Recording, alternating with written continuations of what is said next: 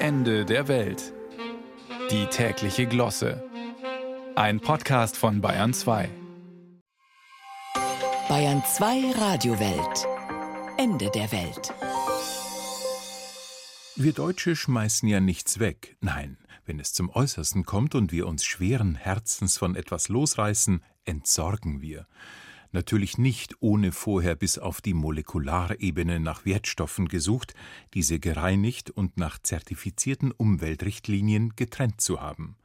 Anders verhält es sich, wenn mit der Entsorgung unangenehme, peinliche oder gar kriminelle Hintergründe zutage treten könnten. Dann sollte es schnell gehen, von niemandem bemerkt werden und tunlichst rückstandsfrei über die Bühne gehen, in älteren Filmen werden belastende Schriftstücke, Fotos oder dergleichen kurzerhand angezündet. Für die Jüngeren sei es erwähnt, in der vordigitalen Ära gab es noch Originale, deren Verbrennung eine vollständige Löschung bedeutete und damit für Einzelne ein Problem beseitigte, während für andere die verkohlten Überreste unlesbar und damit wertlos wurden.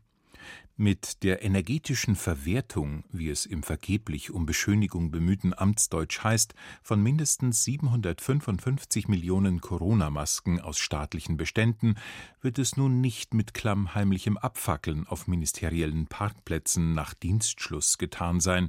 Anfang 2020 wurden sie eingekauft vom zuständigen Gesundheitsminister Spahn. Krasse Unterversorgung lautete damals die Kritik, als die Angst vor dem Virus umging teure Überbeschaffung unken heute jene, die die Masken mit überschrittenem Haltbarkeitsdatum verbrennen sollen. Hätte man die nicht längst an bedürftige Einrichtungen verschenken können, bevor sie unbrauchbar wurden, an Heime, Kliniken, Behörden, Verkehrsunternehmen?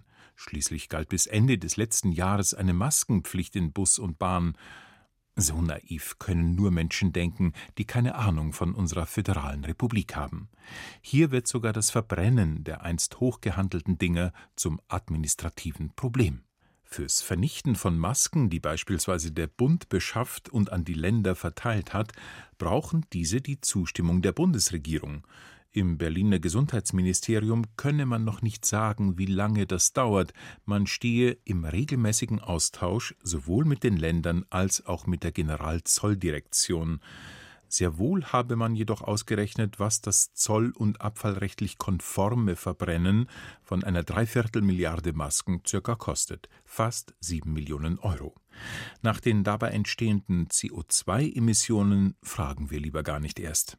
Aber vielleicht lassen sich ja die Kontakte zu den Schweizer Jungunternehmern reaktivieren, die seinerzeit, ja, annähernd zum Selbstkostenpreis, Millionen von Masken aus Fernost organisiert haben, als deutsche Behörden händeringend welche brauchten. Wer flugs was besorgt, kann sicher auch günstig entsorgen. Oder haben die geschäftstüchtigen Eidgenossen schon ausgesorgt?